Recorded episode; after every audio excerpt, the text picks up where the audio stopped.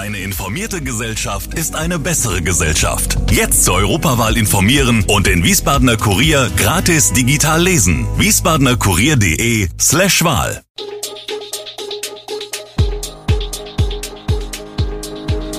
Gude, unser morgendliches News Update. Das Wichtigste aus Wiesbaden für Sie im Überblick.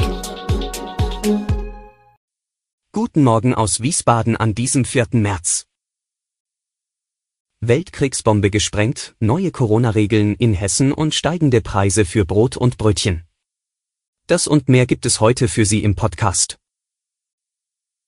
Die Weltkriegsbombe, die am Donnerstagabend im Wiesbadener Stadtteil Miedenbach gefunden wurde, ist in der Nacht gesprengt worden. Das teilt die Stadt mit. Vorausgegangen waren Evakuierungsmaßnahmen im Gewerbegebiet an den drei Weiden. Insgesamt waren rund 120 Personen von der Evakuierung betroffen. Durch Kräfte eines Sanitäts- und Betreuungszuges wurde im Bürgerhaus Miedenbach eine Betreuungsstelle eingerichtet. Dieses Angebot wurde von circa 30 Personen in Anspruch genommen. Die Weltkriegsbombe, die östlich der A3 gefunden worden war, wurde nach Abschluss der Evakuierung in einem ersten Schritt durch den Kampfmittelrondienst auf ein Feld in der Nähe gebracht. Dort wurde die Bombe mit einem Wasserkissen abgedeckt, das durch Kräfte der Feuerwehr mit etwa 25.000 Litern gefüllt wurde. Die anschließende Sprengung verlief problemlos. Die A3 konnte nach erfolgreicher Sprengung und Kontrolle durch die Autobahnpolizei um circa 1.45 Uhr wieder für den Verkehr freigegeben werden. Ab diesem Zeitpunkt konnten auch alle Anwohner wieder zurück in ihre Wohnungen. Ein leuchtendes Zeichen für den Frieden und der Solidarität mit der Ukraine sendete Wiesbaden am Donnerstag in den Abendhimmel. Regenbogenbunt wurden die Fassaden von Kurhaus und Rhein-Main-Kongress-Center für zwei Stunden illuminiert. Die beiden exponierten Wiesbadener Gebäude wurden damit Teil der Aktion Raute Light for Peace. Organisiert wurde die Installation in Wiesbaden von der Betreibergesellschaft Wiesbaden Congress und Marketing GmbH, Initiatoren der Aktion sind Verbände der Veranstaltungsbranche aus der Schweiz, Deutschland und Österreich. Wo die Aktion sonst noch durchgeführt wurde, ist auf vielen Social-Media-Kanälen über den Hashtag Raute Peace zu verfolgen. Vom Glanz vergangener Tage ist in der Wiesbadener City-Passage nichts mehr zu sehen. Als 1981 die ersten Teile der Shopping Mall eröffnet wurden, war die Passage ein Vorzeigeobjekt der Landeshauptstadt. Lange Zeit galt sie als das Einkaufszentrum in der Innenstadt. Die Idee war, ein urbanes Leben mit gemütlichen Läden für Obst, Gemüse und Blumen. Der Metzger war genauso vor Ort wie die Modeboutiquen. Noch einen Café im Untergeschoss und weiter ging es zum Flanieren. Die Jahrtausendwende hat die Passage noch überstanden, dann ging es langsam bergab. Das Einkaufsverhalten hatte sich geändert, es wurde zu eng, zu stickig, alles war in die Jahre gekommen. Nach einigen misslungenen Rettungsaktionen wurde allen Pächtern gekündigt. Bis Juni 2015 mussten die letzten Geschäfte ausziehen.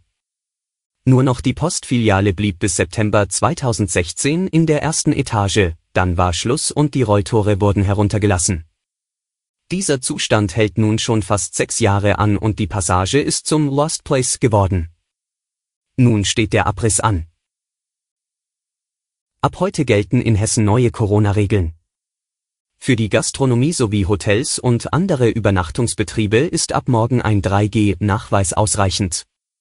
Damit ist der Zugang auch wieder für ungeimpfte Menschen möglich. In den Gastronomiebetrieben gilt die 3G-Regel dann auch im Außenbereich. Weiterhin gilt aber Maskenpflicht bis zum Platz. In Diskotheken und Bars darf wieder getanzt werden. Dies allerdings unter der Prämisse der 2 Plus Zugangsbeschränkung und Kontaktdatenerfassung. Dafür fällt die Maskenpflicht weg. Freundschaftsplatte für zwei Personen 2460 Euro, die aufgeschlagene Speisekarte liegt auf dem Treppenaufgang zum China-Restaurant in der verlassenen City-Passage. Dunkel, mystisch, eine Atmosphäre wie aus einem Endzeitfilm. Die Assoziationen zu Filmen wie The Walking Dead oder Der Omega-Mann, Horrorfilme über eine Apokalypse mit Untoten drängen sich dem Besucher auf. Der Wiesbadener Kurier bekommt noch einmal die Gelegenheit, einen fotografischen Rundgang durch die verschlossene Passage zu unternehmen. Angesichts eines Feuers nahe Europas größtem Atomkraftwerk in Saporischschja in der Ukraine hat Präsident Zelensky von gezieltem Beschuss durch russische Truppen gesprochen. Gerade jetzt beschießen russische Panzer die Reaktorblöcke, sagte Zelensky in der Nacht in einem Video, das auf seinem Nachrichtenkanal auf Telegram veröffentlicht wurde. Das größte Kernkraftwerk Europas brennt, sagte Zelensky. Da sind mit Wärmebildkameras ausgestattete Panzer. Das heißt, sie wissen, wohin sie schießen, sie haben sich darauf vorbereitet. Unabhängig überprüfen ließen sich diese Aussagen zunächst nicht. Europa muss jetzt aufwachen, sagte Zelensky und erinnerte auch an die Atomkatastrophe in Tschernobyl in den 1980er Jahren. Im Atomkraftwerk Tschernobyl in der Ukraine war es am 26. April 1986 zu einer der schlimmsten Katastrophen bei der friedlichen Nutzung der Kernenergie gekommen.